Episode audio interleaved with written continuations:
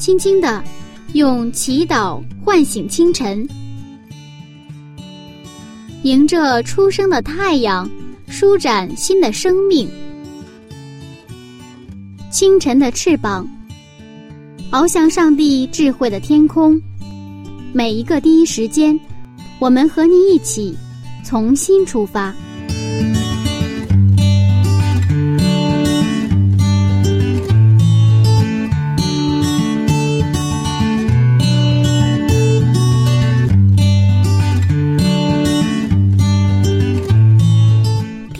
友们，大家好，欢迎来到柚子主持的《清晨的翅膀》灵修栏目。很高兴今天我们又见面了。那不知道您听没听说过挪亚方舟的故事？我想这个世界上，不论信不信上帝的人，很多人都听说过挪亚方舟。听说过在很久之前，这个世界经历了一次非常恐怖的毁灭事件。其实，一提到这个事情，真的让我们不寒而栗。而不知不觉呢，挪亚方舟也成了幕后逃生和拯救的代名词。那么，挪亚方舟到底是怎么回事呢？真的发生过吗？让我们一起回到《创世纪》第十九讲。我们需要第二个挪亚上。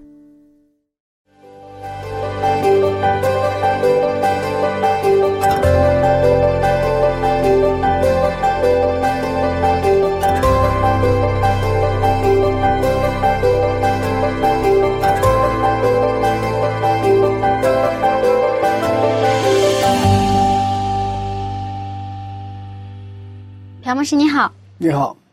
刚刚我们也说过了，挪亚方舟和曾经地球经历过的一次毁灭。嗯，我想很多朋友们都非常的好奇，能不能跟大家先介绍一下当时的背景？好的。嗯，啊，一说挪亚方舟的话，我们最呃，这个地球上的人应该都知道哈。所以说，当初的二零一二年这个电影的时候，也是以这个挪亚方舟为它的一个。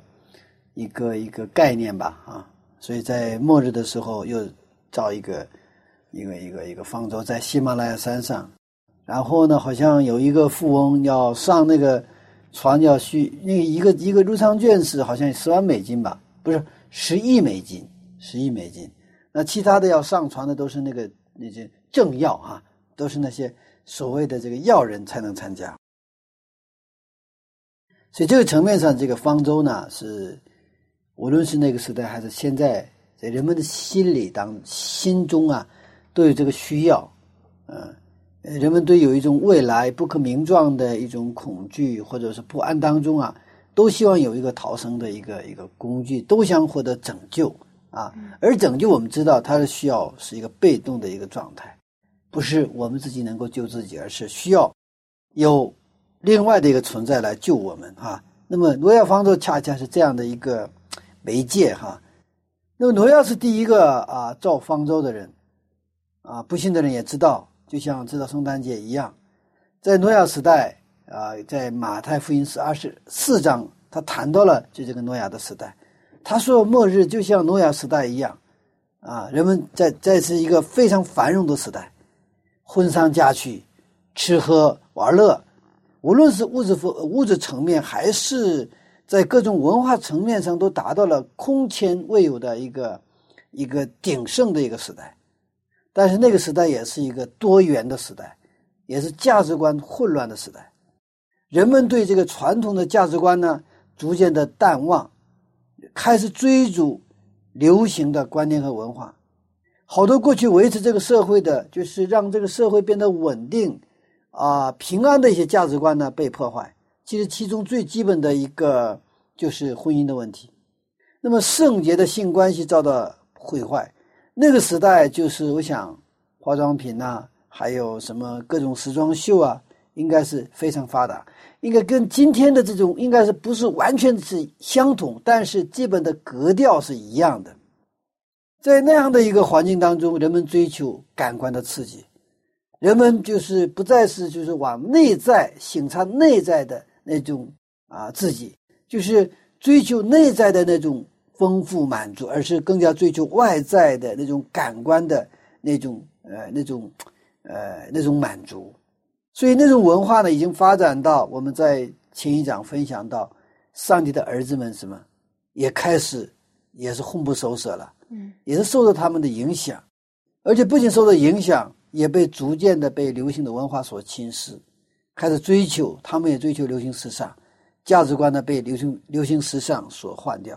所以，上帝的儿子们开始感觉到人的女子好看，人的女子漂亮，然后呢被人的女子所吸引，然后呢跟他们什么就是结婚，这就典型的一个当时的呃那种两种文化，也就是说，就是上帝的那种文化。跟人的文化之间的，就是被逐渐的侵蚀的这么一个状态。我们原来的追求一个啊一个全然的美，内在的美。那么在这个背景下呢，人们开始追求一个什么外在的美，是吧？刚你上帝的儿子他追求人的女子的外在的美貌。嗯，这个就是当时时代的最流行的、最时尚的东西。那么在这样的一个背景下，家庭关系越来越弱化，好多离婚、重婚、婚外恋出现。那么那个时代就是这样一个婚姻家庭制度全面崩溃的时代，啊，所以这个时代，我们现在生活的时代，那么典型的一个特点是什么？我们的房子越来越漂亮，我们的家具越来越高档，是吧？我们住的这个房子。啊，里边的这种各种各样的，包括厨房也是越来越方便，对吧？洗衣机越来越方便，就是各种各样的，我们的这个越来越高档，越来越方便，越来越好看。但是生活在这样的一个非常好的房子当中，非常好的装修当中，非常好的灯光，非常好的厕所、厨房，在这样当中的人的关系却越来越什么弱化。人和人之间的那个过去可能住在草房里边，也是那么温馨、那么幸福的那种关系，现在已经一去不复返了。人们希望在一个更好的环境里边、更好的舒适的房间里边，有更美好的婚姻的幸福的关系。但是呢，我们发现这个不是在成正比，好像在成反比。也就是说，这个就是因为里边的那个价值观。损坏所致，所以说我们现在离婚，离婚就是好像变得很正常。过去在这不过我小的时候，在在农村的时候，乡下，如果一个村里，我好像没见过离婚的，我上网都看过，我没有看过离婚的。如果当时出现一个离婚的话，那那就是一个天大的事情了，可能全国全村子可能都觉得要崩溃了。那现在就离婚很正常，很正常，啊，很正常。那么现在甚至什么婚外恋呢，那个重婚呢，这样的就是被现在做一个电视连续剧啊、电影做一个，好像是一个新的文化或新的流行的素材来使用，觉得好像这个东西人们现在不仅能接受，而且觉得这个就是过去说我们掩盖的，就是说我们应该去自由的去发挥的那个部分。我们看在当时什么情况？哈，《创世纪》六章一节，《创世纪》六章一节，当人在世上多起来，又生女儿的时候，上帝的儿子们看见人的女子美貌，就随意挑选，娶来为妻。所以，像这样的一个背景下，是当时的是人们终日所想的尽是恶。在这样的一个时代，这样这样的时候，上帝的回应是怎样的呢？上帝怎么去面对这样的一个现实呢？当时上帝面前有一个完全的人，有一个艺人叫挪亚。我们看《创世纪》六章九节，《创世纪》六章九节，挪亚的后代记在下面。挪亚是个异人，在当时的世代是个完全人。挪亚与上帝同行。嗯，这里的完全人指的是十全十美的人吗？啊，不是，不是。啊，我们常常这么理解。其实这个完全人或者叫异人，异人就是完全人，完全人就是异人。那么。不是我们所说的十全十美的人，啊，我们人们所说的十全十美的人是已经达到顶级的，是吧？嗯，不再变化，已经是完完全全，就是说啊，没有丝丝毫的问题哈，就已经是不再变化的这种人叫呃叫十全十美啊。圣经讲的这个完全人是什么呢？跟上帝的关系上完全的人。嗯，他认识上帝，他知道什么是上帝绝对爱，所以这个完全人也称之为义人。这个义人也不是我们想象的义人啊，就是我们叫很仗义，这个人很仗义，那个层面的义不是那个义，因为人的仗义是有限的，啊，五十步笑百步的关系。那么真正我真正的义只有上帝才有，所以说这个义是是上帝要赐给我们。上帝要披戴给我们，我们才能成为艺人，也就是完全人。所以，在他的关键是关系上，人跟上帝的关系层面上成为一个完全人。那么，在当时的时代，为什么就那样价值观混乱，是吧？为什么好多这个婚姻崩溃？上帝的儿子去喜欢人的女子，为什么？就是因为他们跟上帝的关系什么出现了问题？嗯，上帝的关系出现了问题。这个时候。你看，我们看十一节。十一节，世界在上帝面前败坏，地上满了强暴。对呀，这个世界呢，在上帝面前败坏，地上啊满了强暴。这个啊，昨天啊，我一个婶婶啊，给我家送来了，就他家就是他的小院子上种的那个小白菜。嗯，他拿来，昨天拿来很新鲜。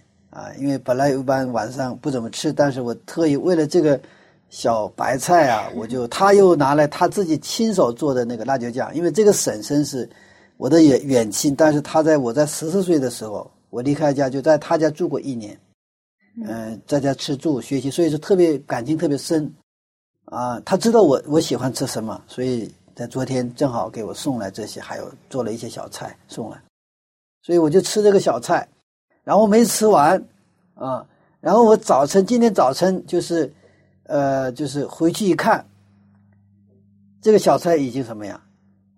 已经已经蔫了，已经蔫了，就不是那种原来是一溜悠悠，而且是特别啊特别有这个活力哈。今天全蔫了。它跟地上的根失去联系的时候，再好的小白菜，这过夜就不行了。这个世界跟上帝失去了联系之后，就只能是变得败坏。那么败坏的结果是什么？败坏的结果是满了强暴。它可以分为两个方面：一个是家庭的败坏，暴力的增加；没有爱的离异的孩子长大了，也是一个充满暴力的人。因为孩子的这种恨，因为当父母离异，父母彼此相恨，这种环境长大的孩子，常常也是心里充满了恨。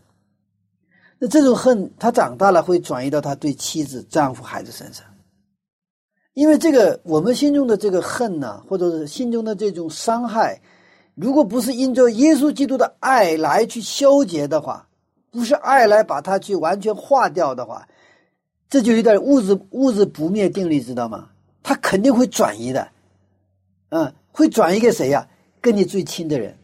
所以我们常常生活当中经历。我们是被谁谁所伤害？被最亲近的人所伤害，不是更远的人伤害你，而是最亲近的人伤害。因为我们亲近的每个人心中啊，都有这种那种那种恨，有时候自己都不知道。这是家庭的败坏啊，然后呢，这个暴力的增加所带来的这么一个结果。那么第二个呢，什么在败坏呢？神圣的性关系败坏，撒旦就攻击人和人的关系。现今世界的离婚率已经达到危险的水位，而且是不仅仅是一个夫妻之间的性关系，还有很多的那种不正常的性关系带来了像包括艾滋病啊，包括其他我们现在说不清楚的一种那种疾病，而这种疾病是可以说现在是不治之症。我们基督教会是非常保守的一个教会，是非常重视家庭的教会。不过我们发现教会里边也开始出现一些过去没有出现过的现象。就是我们家庭关系不像过去那样的一个很坚固，我们其实对家庭的未来也充满各种各样的担忧。其实，在挪亚的日子也是这样的日子。我们看十二节和十三节，十二到十三节，上帝观看世界，见识败坏了，凡有血气的人在地上都败坏了行为，上帝就对挪亚说：“凡有血气的人，他的尽头已经来到我面前，因为地上满了他们的强暴，我要把他们和地一并毁灭。”嗯，这里面感觉上帝很残忍，上帝不是爱的上帝呀，对呀，是吧？嗯，是，我受不了了，我把你们全部灭掉，灭了。其实上帝说这些话不是带着眼泪说的话，是带着痛苦说在说。物欲横流，人的欲望毫无节制，毫无节制什么程度？在上帝面前是明目张胆。曾经有一个妈妈非常爱孩子，后来结婚了这个儿子，但是儿子结了婚之后还是到处沾花惹草，妈妈也对他说：“你有妻子了，你再不能这样了。”但是后来他明目张胆的在妻子和妈妈在家的情况下，把第三个女人带到家里了。妈妈非常痛苦，痛不欲生。其实现在的人类就是这样的一个情况，在上帝面前，我们明目张胆的犯罪，所以上帝说：“我要把你们和地什么一并毁灭。”这个心情就是刚才那个故事当中所看到的妈妈看到儿子时候的心情，是带着泪水、痛不欲生的感受。你不要自取毁灭，我要你存活。他真正要说的话是这个：你不要再自取毁灭了，我要你存活。其实这个故事是发生在我认识的人的一个家庭当中，不是我在报纸看到的。我还认识那个他的妻子，因为那个妻子在就是没结婚的时候我就认识，就是还是比较年轻，还中学。这个时候我已经知道，所以这个我听完这个故事，我也特别特别痛苦，我就心里想。我说你怎么窝囊到这个程度啊？我就是有点这个，有点很人的话了，是吧？这窝囊到这个程度了？我说你你妻子都在家，你丈夫还能带其他的女女人来到家里来，还有妈妈，无法想象。但是这种事情正在发生，虽然不多，虽然是比较罕见的事情，但是就像潘多拉的盒子一样，它已经打开了。妈妈带着泪水。痛不欲生，你不要自取毁灭，我要你存活。就这样的时候，就这样的时候，就是人类明目张胆在上帝面前这种犯罪，是吧？这个时候，上帝怎么做呢？上帝他来找诺亚。大家注意，这个时候，这个细节就是上帝在伊甸园的时候，上帝找亚当的情况呢，稍微不一样。诺亚，上帝说你要造一个方舟。你为这些强迫的人类造一个方舟，不是上帝自己造方舟，他找到了一个他可以完全相信上帝爱的人来造方舟，一个完全人，一个艺人。上帝有一点希望，因为有挪亚，在人性败坏、充满强暴的这个时代，上帝来寻找挪亚。其实耶稣复临前的日子跟挪亚时代一样，圣经说。今天耶稣还会来找挪亚，那个第二个挪亚吗？当我们的上帝来地上寻找的第二个挪亚，会不会是你？上帝让我们预备方舟，为那些罪的缘故被破坏、处在水深火热当中的人们预备方舟的时候，我们会不会像挪亚一样对上帝做出积极的回应呢？虽然前面的故事混沌毫无希望，但是看到了挪亚好似有了希望。都在浮躁的时候，挪亚能够停下来；都在急功近利的时候，挪亚能够有远见。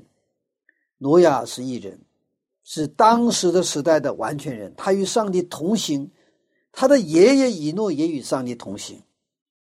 这个挪亚被上帝找到，并不是他自己完全，而是当上帝来找挪亚的时候。挪亚完全的相信上帝来找他是对他的祝福。无论上帝对诺亚做什么，你要做什么，诺亚都会完全的相信和信靠。因为诺亚，上帝来找诺亚，给他的使命什么，在山上造方舟。在还没有下过雨的一个时代，造方舟那是完全是一个疯狂的行为。那么我们现在别说是那个、那个、那个，在这个造方舟了，我们现在已经我们知道下雨是吧？一周下雨，然后让我们去干什么？让我们去现在去再造一个呃大的一个一个一个木船哈，一样的造方舟。我们我们会怎么说？我们说现在需要方舟吗？是吧？现在有的是船呐，何必要造方舟呢？上帝来找我们说。假如哈，你现在盖一个能够进十万人的教堂，现在我们五十人的这个教会都没有地方聚会呢，你 十万人的教堂怎么能让我盖呢？我也没有钱，我也没有能力，这可能是我们的第一反应。当上帝来找我们的时候，如果我们是挪亚的话，我们会什么？全然信靠这位上帝。所以挪亚的这个完全人的概念，就是我们现在可能稍微有点理解，就是。这个一不是一个这个这个重量级的人，他是完全。如果我们旁边有一个人，上帝说你去造一个装十万人的教教堂，那个人说 Yes，阿门，我去做。我们觉得这个人真是，我们可能会这么想，是吧？如果我想我们这边有是一百个人的话，都想这个人是盲信。诺亚就是这样的人。上帝知道挪亚，挪亚认识上帝，他们彼此什么，就像知己一样，知道吗？彼此知道，我知道你，你也知道我，两个人知道，别的人不知道，这就实际上是一个他们之间非常私密的关系。这个私密的关系来自哪里？就是平日每日生活当中跟上帝同行，所以他知道，啊。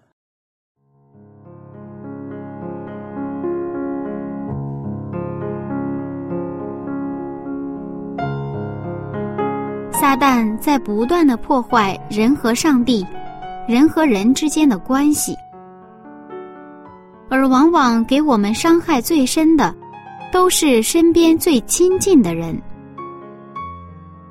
其实最近柚子也是一样的，经历了和亲密朋友之间关系的破裂，真的很痛苦。甚至我当时想到。会不会永远都不会和好了？但是感谢上帝的是，有信仰，一切的误会都会解开。只要我们呼求，上帝必会垂听。求听我呼求，邀请每一位听众朋友一起来听。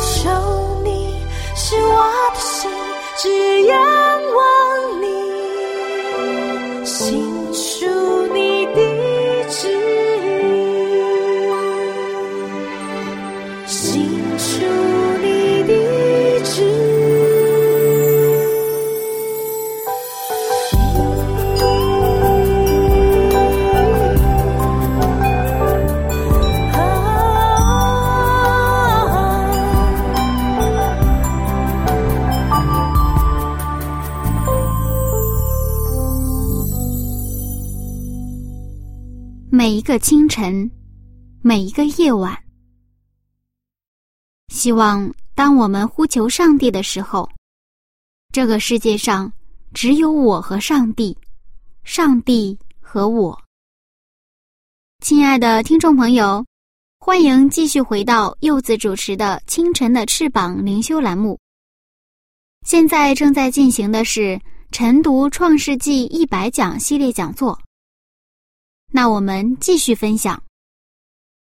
但是我们知道，上帝把以诺直接带走了，那为什么他不把挪亚直接带走呢？而是把他放在一个充满罪恶的世界里，还让他花这么长的时间去造方舟？上帝可以完全立刻变出一个方舟，然后把诺亚带走。嗯是啊，啊、这个这个疑问是非常合理的，啊，呃，但是我们从另外一个角度去想这个问题。第一，那个时代需不需要方舟？上这肯定需要。虽然需要方舟，上上帝要想救人类的话，有很多种方式可以去什么救救人类，是吧？嗯那上帝也可以寻找不是挪亚的，用天使、用其他的方式去救人类。但是上帝选择了一个，选择了什么？他选择了完全信靠他的人，这是第一个。嗯那么，而且他完全信靠他的话，他做的方式是信靠他的人完全不能理解的方式去救这个人类，而且他们要进到方舟，必须信靠上帝的人，因为他是人不能理解的，只有信靠上帝的人，他才能，就是用用这个新约的语言说，重生的人才能进哪里啊？进方舟。因为你因为一百二十年的时间，什么时间？一百二十年时间就是恩典的时期。这个时间就是让他通过做方舟，然后不断的通过造方舟的这个行为去下宣布福音，知道吗？嗯人们想，刚开始说这个老头子，啊，造方舟，大家觉得疯了，是吧？嗯过了一年，他还在造方舟，然后不断的说，一百十九年之后洪水要来，所以你们要预备。然后他们就想，这老头是疯了。但是这个时间过了五年、十年、二十年、三十年、四十年、五十年，这个信息不变，他的行为不变，他一直在造方舟，人们开始就思考了。正常的话是吧？嗯他为什么？看他日常的生活疯没疯？他根本不疯。他们家里有爱，这个挪亚也是，他经常去帮助人。他什么做事，他坐船这个样子也是非常的精致，非常的漂亮，知道吗？他做事情做得非常的漂亮，所有的事情他都正常，都合乎常识。唯有他为什么要造方子，我们搞不明白。其实上帝希望通过这样的方式，也就通过这样的布道，给这个世人一个悔改的机会。这个一百一百二十年是他们的恩典的时期，也是一个悔改的时期。不是说马上说了一句话，我们走吧，没有。其实后来我们在出埃及也发现哈，就是上帝把埃以以色列百姓从埃及带出来，有很多种方法，但上帝使用了一个人，一个什么人？摩西。嗯完全信靠他的人，然后他也不是摩西，然后一下子把他带出来，中间有私灾呀、通过实在一次、两次、三次、四次、五次，不断的什么打碎他们原来所拥有的那个神学体系，他们的那个神观，他们的偶像，然后最后什么？因为他们也是一个神迹的时候，哎，偶然吧，嗯是吧？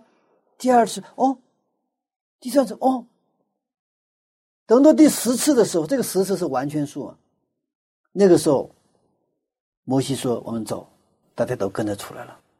嗯，所以，我们上帝做事的方式就跟创世纪的创造一样，它是有个过程。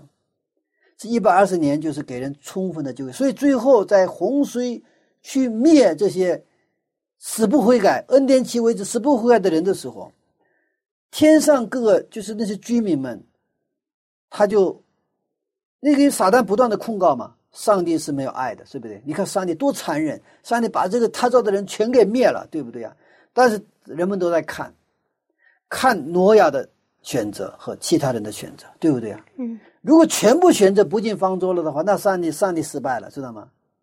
但是是挪亚和挪亚一家人，他相信绝上帝绝对的爱，虽然他他也不能理解。你看挪亚去做自己个事儿，他也不理解，他他相信上帝，上帝让我当他做的事情肯定是祝福。所以说，呃，圣经当中包括旧约圣经很多的部分，我们可能看起来像上帝怎么这么残忍呢？那种记录哈，包括把地掀开，然后全部通到地里是吧？毁灭啊这种事情，其实都是一样的一啊一个事例哈。因为上帝给了充分的机会，但是自己什么选择了，我要回到哪里？我要回到尘土，就是上河树，我曾经讲过是吧？我要回去，我不想做人，我要回到泥土，那个状态更好。但是上帝高兴不高兴？上帝不高兴，上帝太痛苦了。上帝不让一个人沉沦和灭亡，上帝是愿人人都得，凡一切信他的什么都得永生，不愿一个人沉沦。就是对一个妈妈来说，十个孩子，这个一个孩子听话，九个孩子不听话。但是上帝即就是这个妈妈，即便这个九个孩子不听话，但是当这个九个孩子都进监狱的时候，最痛苦是谁呀？就是这个妈妈，比自己进监狱还痛苦。妈妈的心情是。我甘愿我自己进监狱，正是这样的心情，就是耶稣基督的心心情。所以他带着这个心情，他上了十字架。我甘愿为你们死。所以他的信什么？你们不要自取毁灭，我要你们存活。挪亚就是一边造方舟，一边传福音。在这个当中，挪亚呢，也是经历不断的去经历上帝。耶稣为什么道成肉身来到这个地上？他就是为了在地上向人们传天国的信息，宣布人们的解放，宣布喜年美好的消息。然后他跟我们一起吃饭，一起工作，一起生活，一起流泪，一起痛苦，一起微笑。上帝在充满败坏的时代，将有上帝形象的挪亚一家一家放在这个世界上。他是完全人，完全人的概念，跟上帝有联系的时候。活泼的生命的联系的时候，上帝就会他的身上就恢复上帝的形象嘛。然后通过挪亚一家，让他们来邀请败坏的人来到方舟里面。所以挪亚在这个造方舟传福音的一百二十年中，他经历了上帝绝对的爱。一个艺人跟罪人在一起的过程，就是经历上帝的过程。一个艺人跟一个艺人需要相处。但是一个艺人，需不需要跟罪人在一起啊？耶稣来到地上就是为了跟罪人在一起，所以一个艺人跟罪人在一起的过程，就是经历上帝的过程，也是经历上帝与他同在的过程。这就是挪亚一百二十年不断的认识上帝恩典的过程。我们继续看十八节。十八节，我却要与你立约，你同你的妻与儿子儿妇都要进方舟。上帝在立约的时候，特别谈到他的妻子、儿子和儿妇，他没有说到他的儿子儿妇是异人，只要只有说谁是异人，挪亚是异人。嗯，他们的家庭没有败坏的情况，这是这是挪亚的家庭。上帝让他们预备方舟，所以我们看这个家庭的话，上帝没有说其他人异人，只有谁是挪亚是异人。嗯，因着挪亚的信心，其实他的家也什么得救。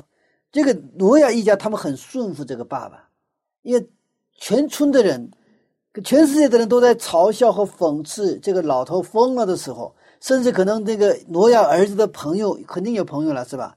还有这个他的妻子的话，这个儿媳妇的话，儿媳妇也有娘家呀，是吧？他们会来找他们的儿子，朋友会来找儿子，你劝劝你老爹吧，和你老爹疯了，那干嘛呀？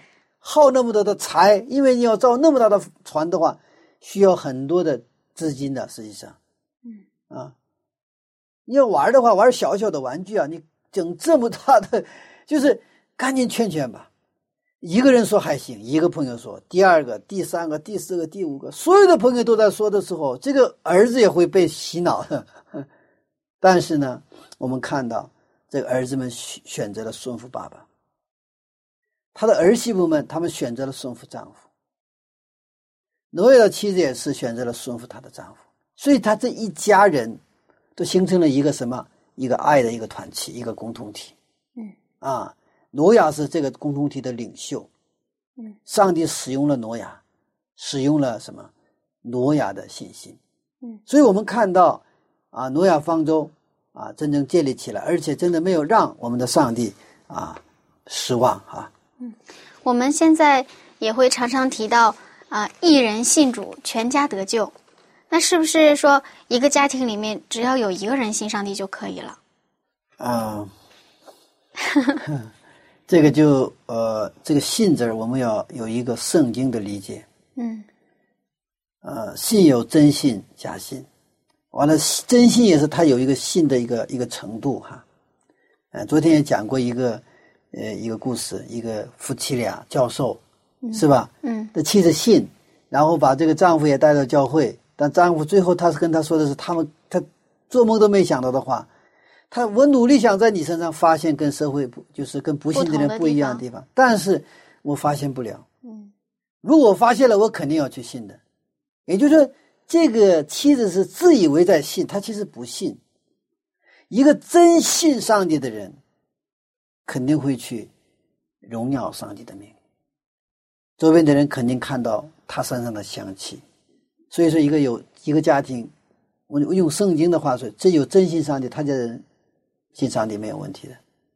所以这个层面上，就是说，我们我们目前的问题，并不是我们就是说，呃，要去要救别人这个问题。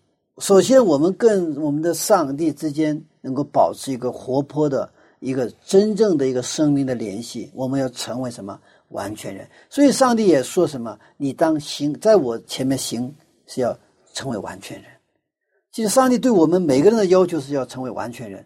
什么意思？要跟我们立约，要我跟我们建立一个爸爸和子女的关系。这也是上帝呼召以色列百姓出埃及的一个原因。所以在在摩西奈山，上帝怎么说呀？我要成为他们的什么？上帝耶和华上帝，他们要成为我的儿子。嗯啊，儿子啊，这个我们成为上帝的子女，这叫真信。为什么？我如果我们不信的话，我们成不了上帝子女，我们根本没有资格做上帝的子女。我们哪有资格做上帝的子女啊？所以上帝说：“你是我的儿子，你是我的女儿”的时候，这个不是靠理解，我们啊，靠我的功劳，我靠我们的功劳，也许能够成为一个好的员工。我们可以主管做主管，这个都可以，甚至我们可以做高级经理都没有问题。但是作为子女，跟我们的所作所为任任没有任何关系，它就是上帝单方面的恩典，而我们去接受上帝的恩典，这个时候就叫信心嘛，啊，这个叫真信。而这种信，真的我们有连接的时候，这个葡萄枝子在葡萄上树上的时候，它会结果。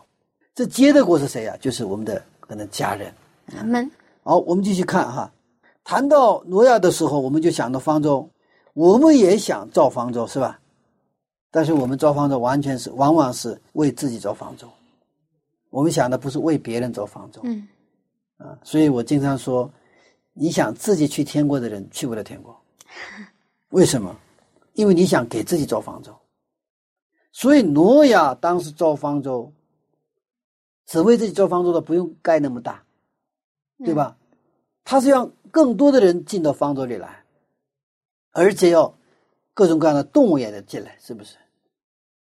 那说我自己这个我自己活命都不容易呢哈。假如说哈，我还照顾什么小兔子，什么这个这些小猫，我我顾它干什么？是不是？但是整个方舟是为别人造的方舟，方向不一样。亚伯拉罕为了救索多玛城，摩西也是为了这个什么，这个他的同胞的罪，他就做一个中保的祷告，是吧？亚伯拉罕是为了就这个索多玛城，跟上帝讨价还价；摩西是为了他犯罪的同胞，跟上帝真的做真正的赎罪的祷告。其实这里面的很重要的焦点就在那个败坏的时代，在强暴的罪人当中，有跟罪人一起痛苦啊、痛苦呻吟流泪的挪亚，还有跟挪亚一起痛苦流泪呻吟的上帝与他们同在。就刚才说到，为什么上帝不把挪亚接到天上？嗯，当然把上帝把挪亚去接到天上挺好，是吧？多好啊！那有时候他就是留在那里，留在那里说你跟谁在同在呀、跟这些痛苦的这些这个罪人们同在。你是艺人，你要跟罪人同在。嗯，但这个又是有个应许了，上帝说我也会跟你们同在。阿门。你在哪里，我也会在哪里。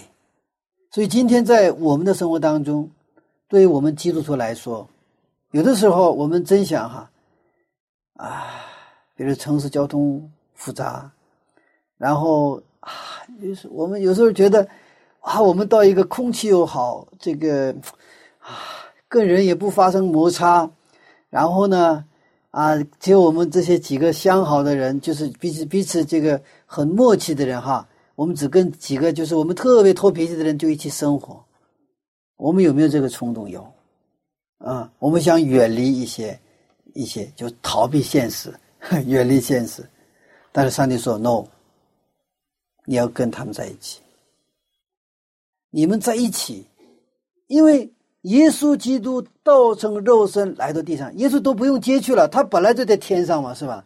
但是他亲自来到什么？罪人当中，上帝并没有把这些罪人遗弃，更没有放任不管。上帝来找挪亚，并跟他立约，让他去造方舟。上帝通过挪亚，为这个世界准备了一个救赎的方舟，这是大好的消息。阿门。上帝并没有使用天使、天君，而是使用了一个其实一个普普通通的老头子，但是他有一个全备的信心，在那样的一个混乱、一个都是是非颠倒的一个时代，有一个挪亚，有跟挪亚一起的上帝，这个景象是一个美好的一个画面。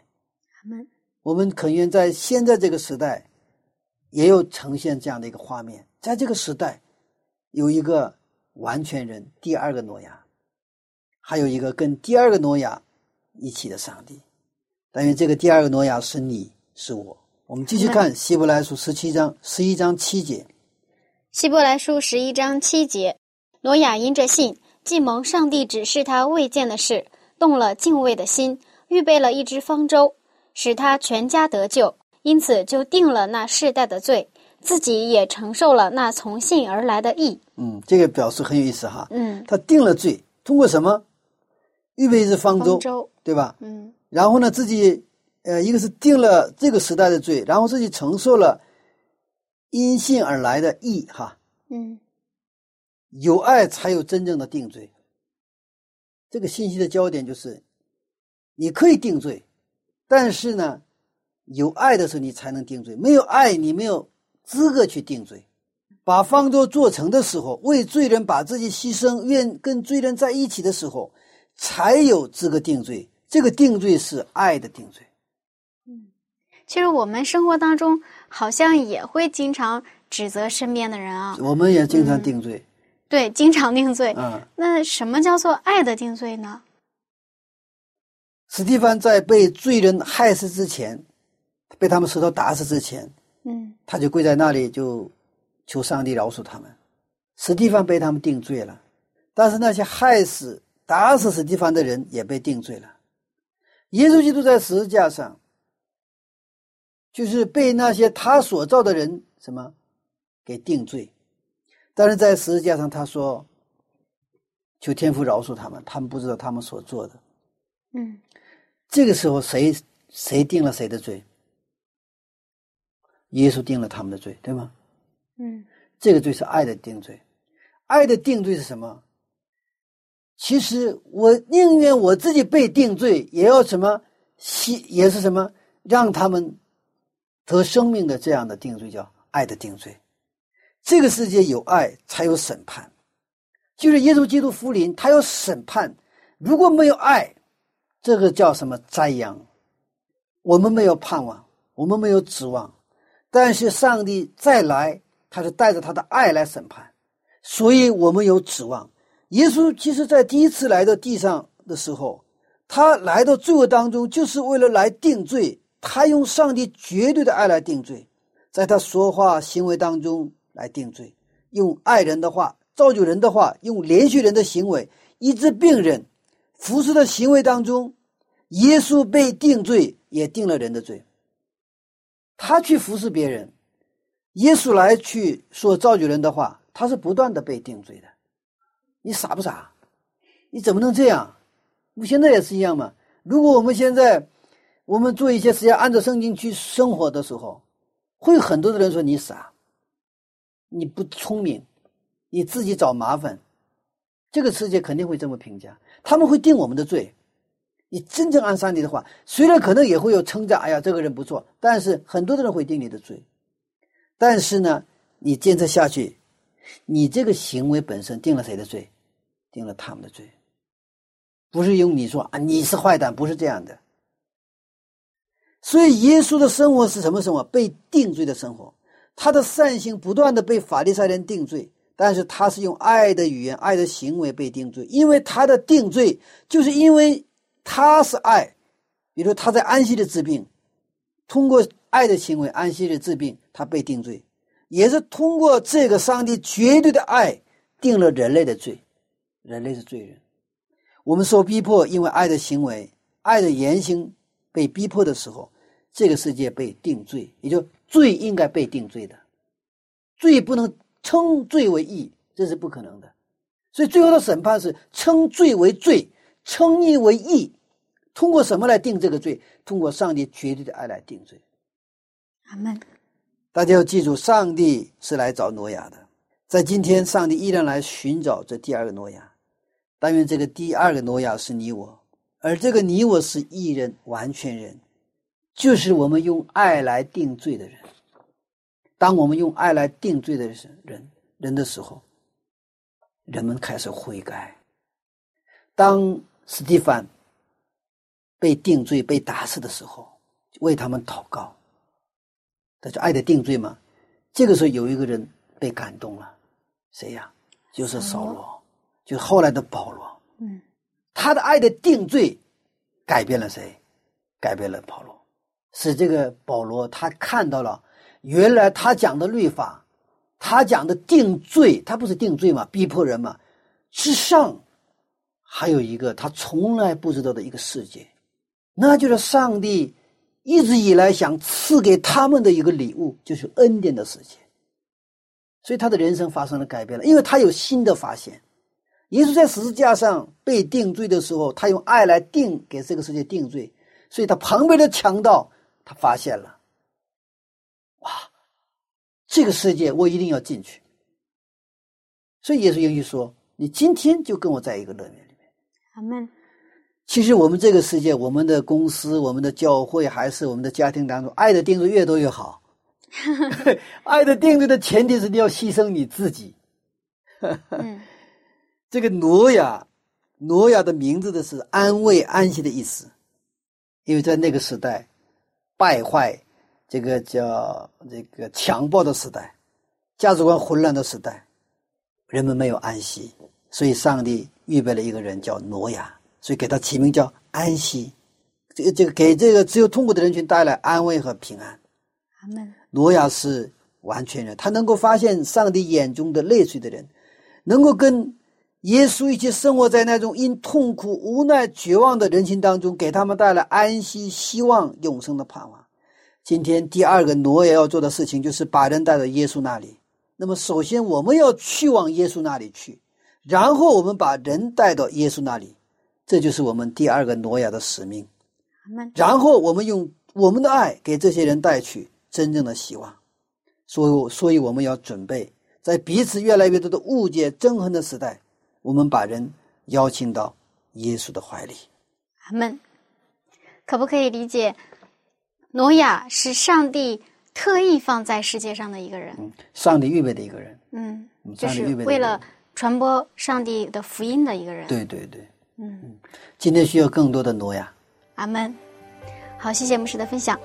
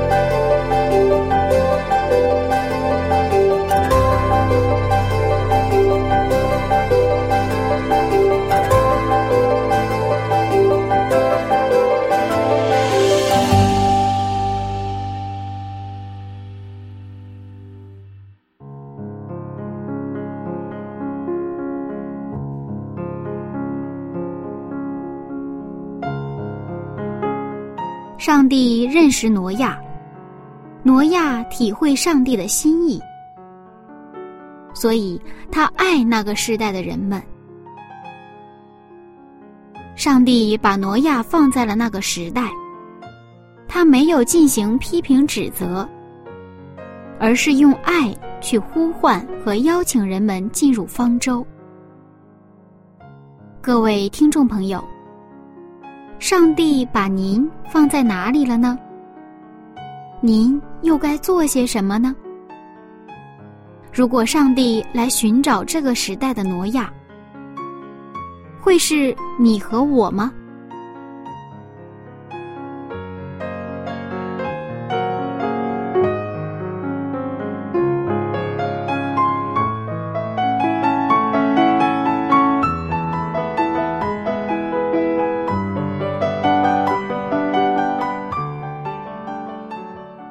我们一起来祷告，亲爱的上帝，谢谢您的恩典，在这样的时代保守了我们。但是真的很惭愧，因为我对别人没有这样的爱心，我常常是批评指责别人的过失。甚至表现出厌恶和嫌弃的态度。主啊，恳求您赦免我的罪，恳求您给我挪亚一样的信心，恳求您使用我，邀请更多的人来信靠您。这样祷告，实在是不配。奉耶稣基督的名祈求，阿门。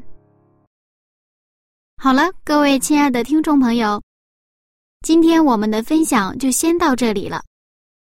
感谢您收听我的节目，也感谢您一直陪伴柚子到今天。如果您有什么感动，欢迎您来信和柚子一起分享。那如果您对柚子的节目有什么意见和建议的话，也欢迎您和我取得联系。我的书面信件地址是香港九龙中央邮政局信箱七零六九九号。香港九龙中央邮政局信箱七零六九九号。来信的时候一定要标明是写给清晨的翅膀栏目组收，这样我才能收到您的来信。那我的电子信箱是柚子 at v o h c 点 c n，拼音名字柚子 at v o h c 点 c n。好了，今天的节目就进行到这里了，下一次分享我们再见，拜拜。